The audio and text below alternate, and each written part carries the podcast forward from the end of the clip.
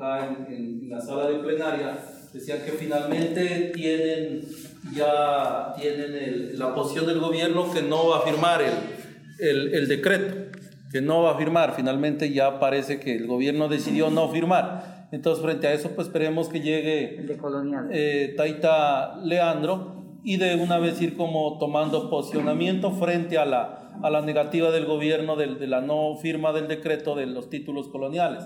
Entonces, no sé, compañero Carlos, para que nos ayude en ese, en ese tema, nos vayamos ilustrando, vayamos iniciando. Bueno, en primer lugar, un cordial saludo a todos. En realidad, en la tarde de ayer, con lo que se había avanzado, pues quedamos preocupados porque iniciábamos con bastante desconocimiento, con bastantes vacíos.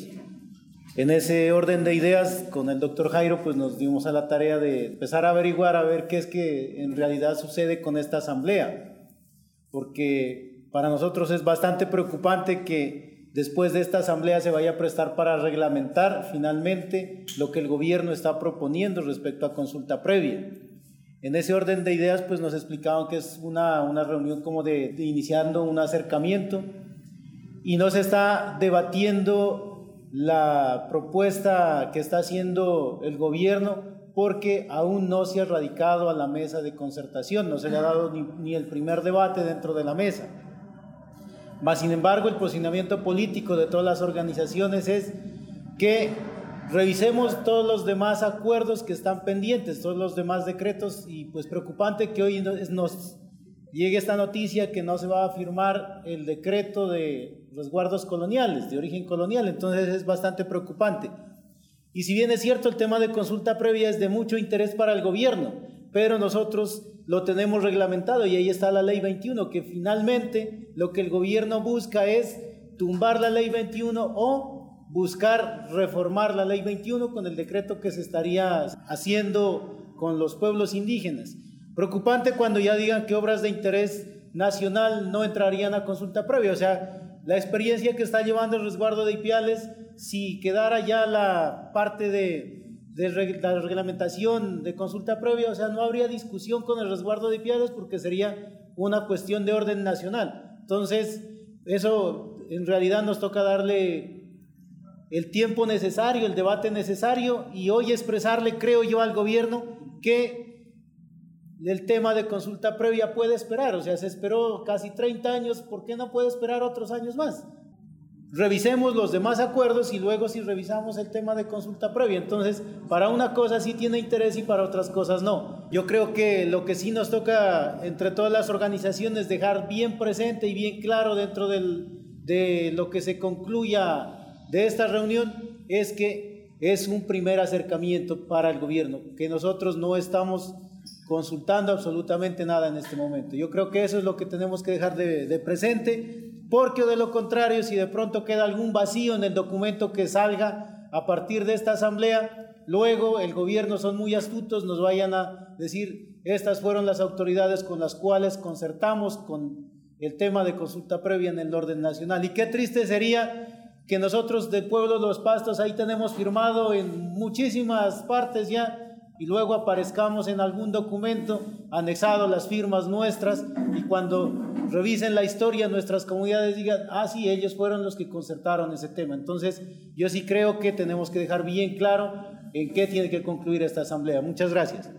Primero, pues nosotros decimos que estamos de acuerdo con el posicionamiento político de los pueblos y organizaciones y autoridades indígenas de Colombia que participamos en el Foro Internacional sobre el Derecho Fundamental a la Consulta Previa y Consentimiento Previo y Libre Informado que se realizaron el 23, 24 y 25 de febrero. Y participaron todos, y esta es la declaración, que todos estamos de acuerdo, ayer no la leyeron.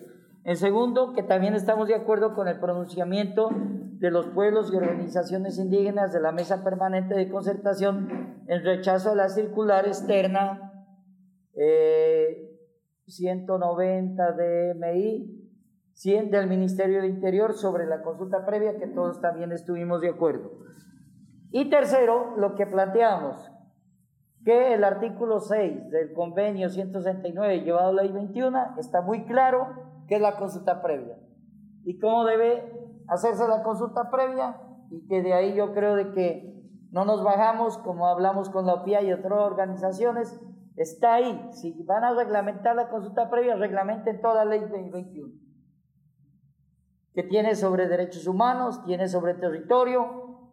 Miren, ya consultamos lo de resguardos coloniales, se terminó, se protocolizó y no quiere firmar el gobierno. Y si quiere de que firmemos sin consulta previa lo del multipropósito predial que nos afecta a los resguardos, especialmente que no están formalizados.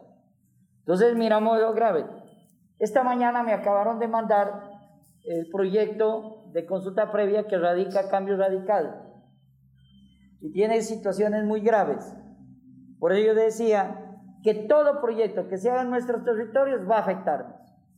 En la parte económica, en la parte social, en la parte cultural, en la parte espiritual y en la cuestión ecológica todo proyecto, en la biodiversidad, en lo biótico de suelos.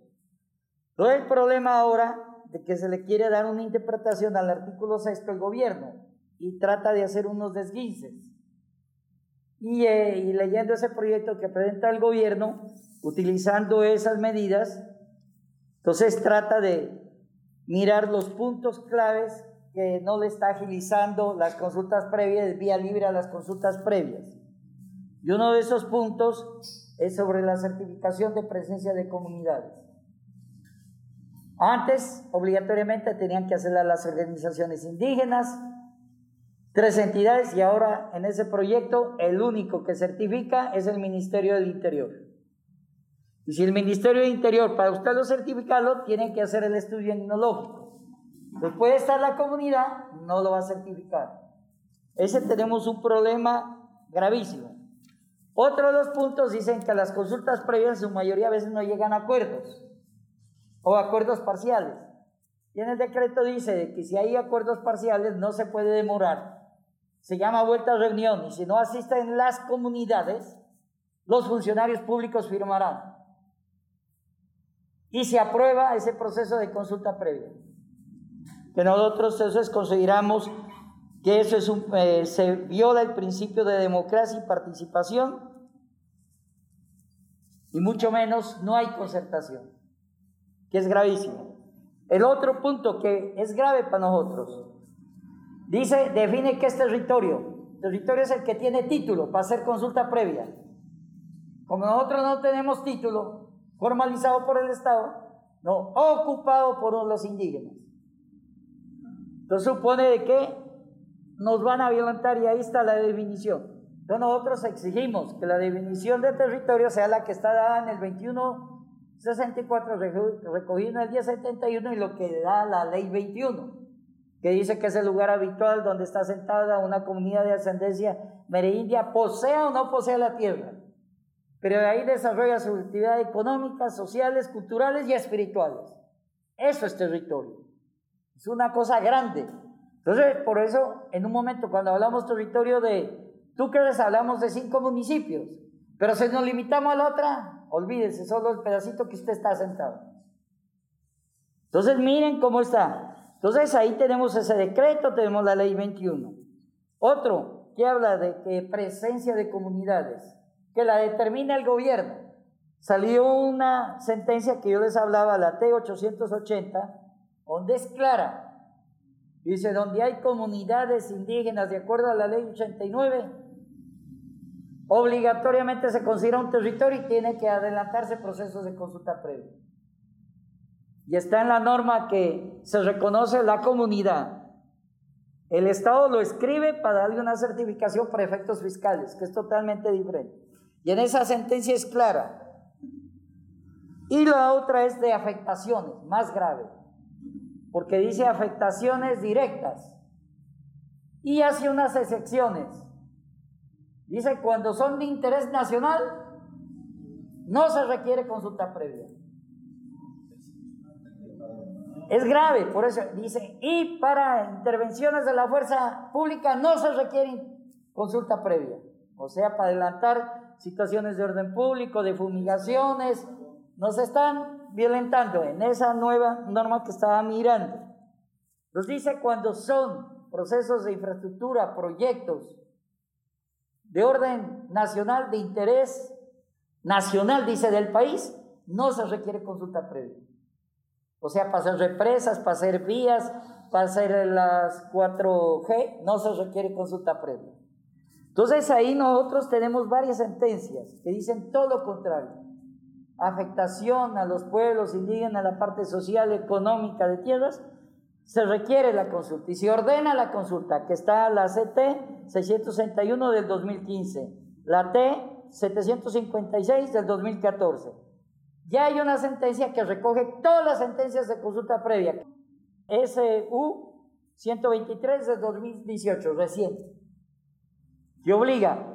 O sea, el Estado quiere implementar no eso, pero va en contravía de las sentencias. Hay otra, el tiempo que las consultas previas tienen que cerrarse en tiempos cortos. O sea, lo que nosotros llamamos consultas previas express. Y la consulta previa para los pueblos indígenas es un derecho fundamental y los derechos fundamentales no se negocian, se acuerdan. Y es que las iniciativas que presenta el gobierno hacen un llamado a las comunidades indígenas. Si no se trabaja en el tema, haciendo con las contrapropuestas como está haciendo el doctor Jairo. Finalmente le hicimos el llamado en tales fechas, le hicimos el llamado en tales fechas, financiamos una asamblea para hacer acercamiento. Responsabilidad de las comunidades indígenas que no quisieron avanzar, tome, firmado por decreto presidencial o como lo quieran llevar. Finalmente hay que tener cuidado, si bien es cierto, hoy decimos no, pero también hay que tener cuidado qué más acciones va a adelantar el gobierno porque nos puede meter por otro lado en la situación y nos, y nos deja también, ahí sí como dicen, disculparán a mal la palabra, nos deja mal parados a todos los que ahorita estamos diciendo también no. Entonces hay que saber, saber darle, darle la interpretación. Y si hoy decimos no, pero también tener preparado, como quien dice, la otra, la otra carta bajo la manga para poder discutir si ya eso avanza porque el gobierno no se va a quedar quieto.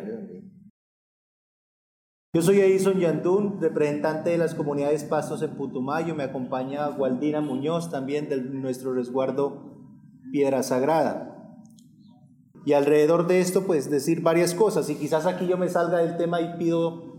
Primero es que en el departamento del Putumayo hay más de 14 comunidades pastos y hay 6 comunidades quillacingas. Y por eso digo, quizás este no sea el escenario y quizás tengamos que seguir en un espacio de diálogo, tejiendo la palabra y acercándonos más, porque lo que dicen nuestras autoridades en Putumayo es que hay mucha distancia de pensamiento desde nuestras comunidades mismas como un gran pueblo pastos. Entonces ese será otro escenario porque aquí nos llama pues la consulta previa como tal, pero sí quiero dejarles autoridades ese mensaje que es súper importante y necesario iniciar unos diálogos de acercamientos, porque en últimas nuestros mayores que se desplazaron a Putumayo fueron por alguna situación de desplazamiento, de arremetimiento y de que había la necesidad de viajar a estos territorios de Putumayo para iniciar sus vidas y allá se generaron estas comunidades. Más de 10.000 indígenas pastos hay en Putumayo para tener en cuenta, sin contar con los hermanos Quillacingas. Y es que el departamento del Putumayo para algunas cosas, para el gobierno nacional es amazónico y para otras cosas ya lo tiene en bloques asignados para extracción minera. Entonces está todo pintado ya, tiene más de 33 adjudicaciones para explotación petrolera y allá el conflicto territorial es alrededor de esa extracción y alrededor también eh, del conflicto de la, de la mata de coca, la erradicación forzada y demás. En estos días hacíamos un estudio alrededor de 30 asesinatos de líderes sociales en el año. Estamos diciendo que se están asesinando tres líderes por mes. Entonces lo que está viviendo el Putumayo ahorita es terrible. Nosotros desde la Asamblea Departamental también como diputado hemos hecho el debido pronunciamiento nos hemos posicionado como AICO y debo decirlo, a esfuerzo propio. Nos hemos posicionado en Putumayo y hoy por hoy AICO en el departamento del Putumayo. El departamento del Putumayo pues ya tiene eh, ese mensaje de que habemos, el, el movimiento también está presente en nuestro territorio. Yo no sé si ustedes tocaron pero en algunos ejercicios con todos los 15 pueblos indígenas en Putumayo, y esa es otra diversidad, y es que en Putumayo somos 15 pueblos, mientras que en Nariño pues la mayoría se, pueden ser los dos más fuertes. Pero entonces, interlocutar con 15 cosmovisiones en el Putumayo es un poco complejo, sin embargo, hemos tratado de unir eh, o buscar puntos comunes y uno de ellos es el territorio. Y habíamos venido dialogando sobre crear un protocolo propio de consulta previa, porque la circular 011 en últimas es direccionada del gobierno. Y los que hemos tenido experiencias de consulta previa, pues allí no se tiene en cuenta para nada la medicina propia, la armonización, el círculo de la palabra, sino que son direcciones dadas por el orden nacional y se venía pensando en crear protocolos propios de consulta previa. Yo no sé si eso lo hayan discutido ustedes ayer, si lo hayan venido dialogando también al interior de sus comunidades. Decirles que reciban ese cordial saludo de las 14 autoridades indígenas Pastos y 6 Quillacingas de Putumayo. Y quisiéramos que en ese posicionamiento que se ha diseñado esté esa preocupación de nuestro departamento. Hacia allá también llega el título 509 de Córdoba, con las comunidades La Frontera, Pasto Sorito, en fin, hay como tres comunidades, pero ese título colonial 509 ya está invadido por Ecopetrol, está invadido por eh, parques naturales, está invadido por otras organizaciones. Y repetir de pronto que se piense o se estudie la posibilidad de dejar hoy en el posicionamiento la idea de construir protocolos propios. Eso sería PAI por la palabra. Y si aquí estamos con esa posición, pues yo, mi concepto, una observación que yo hago ahí, es que esas preguntas nosotros no tenemos que responder. Porque si nosotros decimos cómo queremos la consulta, cómo queremos que se estructure, es como querer darle la razón al, gobierno, mi punto de observación. Entonces, eh, lo que sí propondría yo en esta parte, nosotros como pueblos y en especial en esta mesa que estamos en este momento, de sentar esa posición y yo creo que esa es la mayoría de la posición de las organizaciones que estamos presentes aquí y dejar claro que todo esto es eh, en este encuentro que estamos aquí pues simplemente es para hacer observaciones en base a lo que ya se ha construido muchos años atrás que incluso lo que nosotros estamos firmando hay que tener mucho cuidado en ese punto. La realidad, pues, simplemente este encuentro simplemente es como para hallar observaciones, no para proponer sobre las preguntas lo que nos proponen dentro de, ese, de esta mesa que nos pusieron a hacer la tarea. Y lo que ya está, pues tiene que seguirse respetando y seguir exigiendo lo que ya se ha ganado y se lo ha logrado por muchos años finalmente se modificó, se modificó el, decreto, el decreto presidencial que de alguna manera, eh, cuando ya estaban agotadas las demás instancias, el decreto presidencial era el que definía. Pero esa nueva, esa nueva instancia que sacó el, el, gobierno, ese nuevo decreto, ya decía los tiempos, ya decía quién participa, eh, cuando participa, es decir, ya la había, ya la había regularizado la, la, consulta previa. Entonces, esas dos situaciones que se presentaron en el 2020 en el marco de la pandemia es una alerta supremamente compleja. ¿Por qué? Porque el gobierno haya consultado o no lo haya consultado, el gobierno lo que hizo fue regularizar el tema de la consulta previa. Aquí habría que dejar dos planteamientos claros. Uno, ¿cuál es la, propuesta de las mayorías organizaciones? Dicen, mire, nosotros lo que podríamos revisar son las bases de la jurisprudencia internacional, los estándares internacionales de consulta previa. Eso podríamos, podríamos decir, bueno, listo, nos garantizan que todo el, el convenio 169 de la IT se va a aterrizar con garantías. Bueno, ahí sí hablemos de otra situación. Ahora bien, lo que el gobierno ha venido haciendo es tratando de que el convenio 169 irlo haciendo acumuladito, como que hagamos una legislación propia interna y el convenio como que sí, está el convenio en la Constitución, pero no lo cumplimos al pie de la letra, sino cumplámoslo, eh, acordemos, acordemos qué parte del convenio cumplimos y qué parte del convenio no cumplimos. Ahí está el, el juego que nos quiere hacer el gobierno. Es decir, no coger el convenio 169, sino que consultemos, hagamos una concertación, consulta previa, pero al convenio 169 solamente vamos a cumplir estas partecitas y lo demás lo acordamos internamente nosotros. Ahí está una de las trampas a nivel de la consulta. La postura de otros cuál es? Es decir, eh, con este gobierno, como una interlocución un poco más de más alto nivel que con otros gobiernos, no hay las garantías para tocar un tema tan delicado como es el tema de consulta previa. Por lo que yo, cuando yo hablaba arriba, yo lo decía un tema, va amarrado a toda una visión de desarrollo de gobierno, pues un gobierno pues que ha demostrado que para el sector rural la apuesta no es ni la agricultura, no es la ganadería, no es servicios turísticos amigables con el medio ambiente, no es nada de eso. Pues mire, en este gobierno no hay las garantías para hacer un tema de consulta tan complicado. ¿Por qué no hay garantías? Porque se ha hecho otras consultas previas, se ha hecho otras consultas previas como la consulta de la ley de regalías, que ustedes vieron, se concertó, se protocolizó una cosa, pero cuando pasó por el Senado eso quedó, quedó cambiado. Eh, no ha habido el tema de, por ejemplo, de decretos coloniales. Se protocolizó, se hizo todo el acuerdo, se hizo toda la ruta, pero no la quiso firmar el gobierno. Entonces, ¿qué nos garantiza de que nosotros hagamos una consulta sobre la consulta y después el gobierno lo vaya y lo vote al Senado y ustedes allá saben que allá está, eh, está conservadores, están los liberales, está todo eso allá, terminaría hecho un, nosotros creando un monstruo de siete cabezas que lo vamos a meter al, al, Senado y de allá termina saliendo un monstruo en contra de las, de las, de las, de las comunidades. Ahora cuando si se va eso a, por ley, pues eso va a ir a Senado, va a ir a Cámara y, de allá pues ustedes saben cómo están nuestros amigos, incluso pues eh, los, así estuvieran los dos senadores indígenas eh, a favor del, del tema, pues eso se vuelve casi pues como botarle carne a, a unos perros hambrientos, que lo van a despedazar la propuesta que hagamos desde los pueblos, desde los pueblos indígenas.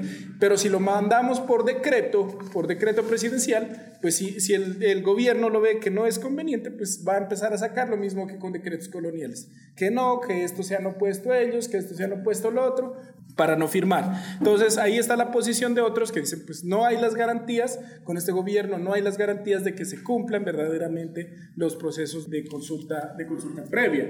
Hay una posición más complicada de algunas organizaciones y es que vienen planteando de que ya no hagamos consultas previas, sino que vengamos haciendo pactos políticos.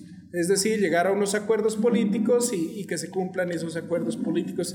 Sabemos que no se cumple una consulta previa, peor, van a, peor va a cumplir pactos o acuerdos políticos. Ya todos conocemos, por ejemplo, los casos de los acuerdos, el caso de Nariño, los acuerdos de voluntades no sirven para nada. Y pues ya la posición más radical que hay es que finalmente, pues con este gobierno no hay ninguna garantía y que hay que repensar el relacionamiento entre el gobierno y las, y las estructuras indígenas. Y eso pues ya, ya, ya vemos pues que por ejemplo el caso del, del CRIC tiene una posición muy, muy, muy radical, es decir, pues que con el gobierno no hay forma de llevar consultas, de llegar a acuerdos, sino que con el gobierno pues ya sería ya es un tema ya de la, la movilización. Entonces, ahí está el escenario en ese marco de la consulta previa, ese es el contexto en el cual nos encontramos. Y de aquí pues lo que se necesita y lo que, y lo que esperamos en el caso de nuestra organización es decir, bueno, que salga un planteamiento ideológico y político hacia donde apostamos con, con, con eso, sino que ahí ya nos tocaría empezar a verlo desde el tema jurídico,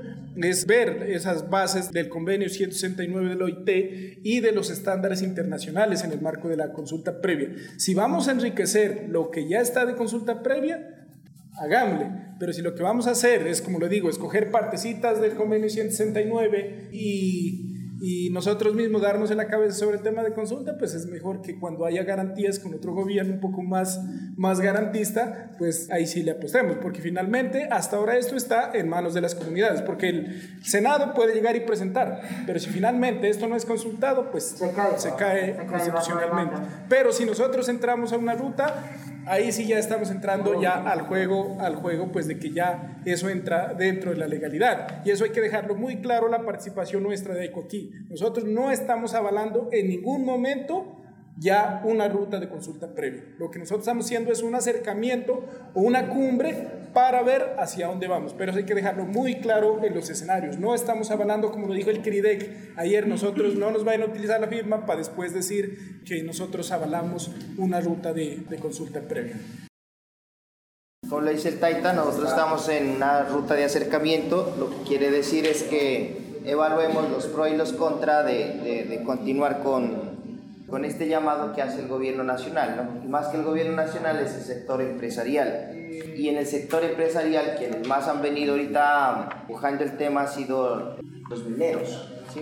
Inclusive la GEDIAN, que ha avanzado y ha entendido un poco después de, de seis años de diálogo y que han venido ellos también han pagado y han hecho sus consultorías sobre temas indígenas en el país y y en la región de Latinoamérica han comprendido, digamos, que la consulta es más allá de un trámite, más allá de un procedimiento. Y, y sin embargo, también en ese grupo de la GEDIAM, donde están los empresarios, los mineros son quienes más vienen presionando. ¿sí? Ellos a través del Ministerio de Minas, inclusive ya subieron un, un decreto borrador solamente para las, los asuntos mineros. ¿sí? Y ahí es donde ha dicho el gobierno porque está presentando la ley estatutaria y un decreto, ¿cierto, Taita? Y ellos dicen que se debería integrar o si no, si se demora la ley estatutaria, que se saque, digamos, ese tema de la, de la, ley, de la ley minera. Entonces, ahí hay un claro mensaje, tienen el interés o tienen la prioridad de entrar a los territorios, como sea. ¿sí? Y, y ahora no sé si les pasamos por el WhatsApp, es para que también la tuviésemos en cuenta el pronunciamiento político del 2017 que hicieron también las autoridades indígenas. De AICO seguramente también estuvo presente ahí y ahí se deja 17 puntos gruesos. Sí, ese es igual su pronunciamiento político que hay que tenerlo en cuenta y revisar uno uno de esos 17 puntos. Pero entonces, LOPIAC, no sé si, si habría que ahora cambian de opinión, pero ellos decían, por ejemplo, hasta que no se, hasta que no se surta al menos ese punto 2 que dice exigimos al gobierno de Colombia el retiro inmediato de las notas explicativas y adopte de manera integral la Declaración de Naciones Unidas sobre los Derechos de los Pueblos Indígenas y la Declaración Americana de los Derechos de los Pueblos Indígenas, esa es una garantía que nos daría a nosotros la consulta previa. Si, si eso no se llega a dar, decía Lopian, no sé si ahora se conserven lo mismo, que ellos no van a, a seguir adelante en la consulta previa, ¿cierto? ¿Sí? porque son los mínimos, por ejemplo, que el Estado colombiano debería adoptar para adelantar un proceso de estos. Y así hay otros puntos, y estos dos puntos de Naciones Unidas y la de la Declaración Americana, Uribe ha dicho que no lo va a, como él manda más, que no va a firmar esto, que no va a hacer, va a hacer lo imposible para que el Estado colombiano no lo ratifique. Entonces, en ese marco, han dicho también los jurídicos que que ellos pueden argumentar, ¿cierto? Y por eso toca sacar también de todas maneras eh, un buen pronunciamiento, pero también sin, sin cerrarnos. El gobierno puede decir, nosotros hicimos todas las intenciones, todo el interés, inclusive los juntamos para que se hagan a la ruta de concertación que el Estado los, los, invita a los pueblos indígenas. Y ellos se negaron. Si nosotros dejamos ese mensaje de no entrar a, a la a la consulta nos pueden aplicar el test de proporcionalidad. Y el test de proporcionalidad en el 2011 no nos favoreció a los pueblos indígenas. ¿sí? Porque se nos dio las condiciones según el Estado y el gobierno y nosotros no aceptamos. Y resulta que el convenio 169, las condiciones es que dialoguen y traten de llegar a un consenso. La consulta previa no es un derecho absoluto, es un derecho relativo. Se, trataría de que se converse. Yo creo que en concreto, sí, con este gobierno pues no hay las condiciones para dialogar, ¿cierto? El Congreso de la República, esa permanente o en las comisiones no van a asumir la responsabilidad de tomar una decisión que le converge a todos los pueblos indígenas son las autoridades las que deben dar su planteamiento, la orientación y finalmente la postura, y eso se le ha dicho al Ministerio del Interior. Entonces, ellos están a la espera y a la expectativa, ¿qué es lo que pasa? Hay que tener en cuenta y en claro es que aprovechando pues el, el tema de la, de la, consulta, yo creo que este tema está como que, como que claro en, en el posicionamiento político que tenemos desde ahí, que casi todas las organizaciones vamos a, vamos a ir hacia allá. Hay un tema también que en el marco de, de las discusiones que se llevan a cabo en la mesa permanente de concertación hay que tener una, una situación en, en claro, ¿no?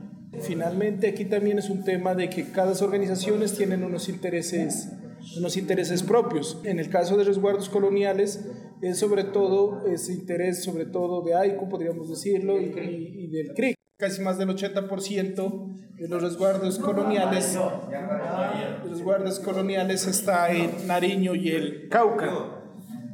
Hay que tener un, un, tema, un posicionamiento claro, doctora, que se vaya a tocar el tema, que supongamos, si, si nosotros tomamos la determinación, no avanzamos en otras consultas, eh, si no se firma el, el, decreto colonial, tenemos que, o sea, ser conscientes, nos pueden dejar a AICO solo en el marco de la, de la mesa permanente de, de, de concertación, porque a, a muchas otras organizaciones Creo que incluso la ANIC no, no, les, no les interesa ese tema. Entonces, en ese tema hay que, hay que dejar claro que hay que saberlo presentar uno y la otra es que, bueno, si tomamos la decisión tan radical, puede ser que las demás organizaciones se peguen a eso o puede ser que las organizaciones digan, no, nosotros avanzamos en consulta eh, del, del, del, catastro de multipropósito. Entonces, entonces también, bueno, o sea, si, si, si en este marco se va a discutir eso, bueno, también es decir, bueno, entonces estamos dispuestos a hacer otras acciones, otras acciones de peso, que si nos toca solos a AICO, pues nos tocaría solos. Pero aquí no es un tema, un tema de que pronto digamos que AICO vaya y diga, pues pueda que las demás organizaciones digan, no, nosotros ese tema podemos irlo trabajando, podemos irlo avanzando y, pero no, no vamos a parar las demás consultas. A, a, eso hay como unas, unas, dos tendencias, unas dos tendencias fuertes y hay que tener también esa, esa, esa claridad, ¿no? porque ahorita lo vemos pues en este escenario parece que todas las organizaciones tuvieran el mismo peso. El doctor Jairo que ha participado en las, en las sesiones no es así, todas las organizaciones no tienen el mismo, el mismo peso. Siempre ellos han venido en el marco del decreto del decreto que ese es el 1397, donde nosotros ahí solamente AICO somos, según ellos, solamente somos Invitado. invitados. Entonces, esas situaciones, esas situaciones es, es, también aprovechando el escenario, pues también es, es, de, es de, tenerlo, de tenerlo claro cuando hacemos un posicionamiento, ¿no? Que nosotros aquí no es que aparezcamos de un día para, para, para otro, pues el, el tema histórico de AICO Incluso nos lo explicaba el mayor Balbuena el otro día que, que uno de los de, de, las razones por qué porque AICO no está en el decreto es fue el mismo fue por mismo Lorenzo Muelas que, que como, como, ya se peleó con, con, los de Nariño dejó a AICO afuera del, del decreto y, y, metió a la, a la, a la CID. Entonces, por ejemplo, en esos contextos ya a veces nos dicen, no, es que AICO no estuvo en la, en la movilización, no estuvo y por eso quedó fuera del decreto. Lastimosamente en el 2013, cuando se hizo el paro, creo que falta un poco de, de malicia por parte de, de, Taita Alberto, creo que ahí tenían que haberse la jugado, decir que AICO tenía que quedar dentro del decreto 1397 y con presidente allá pues tuviera tenido que, que, que hacerse. Finalmente, eh, la toma de decisiones acá también está, son pulsos políticos no son pulsos que digan, ah, no, es que porque dice AICO está bien, no. Y también es un tema de pulsos políticos y por eso la importancia también del, del apoyo y de las, de las bases, porque finalmente acá si no tiene un, una base, un pulso político que, que mover, pues no hay, no hay un, un, peso. Y al final de, de, esta, de estas reuniones, yo creo que el día de mañana, John Jairo, sería importante ir planteando un comunicado específicamente desde, desde, desde AICO firmado por todas las autoridades a nivel nacional, que cuál es el posicionamiento político, ideológico de esta reunión eh, como un tipo de mandato.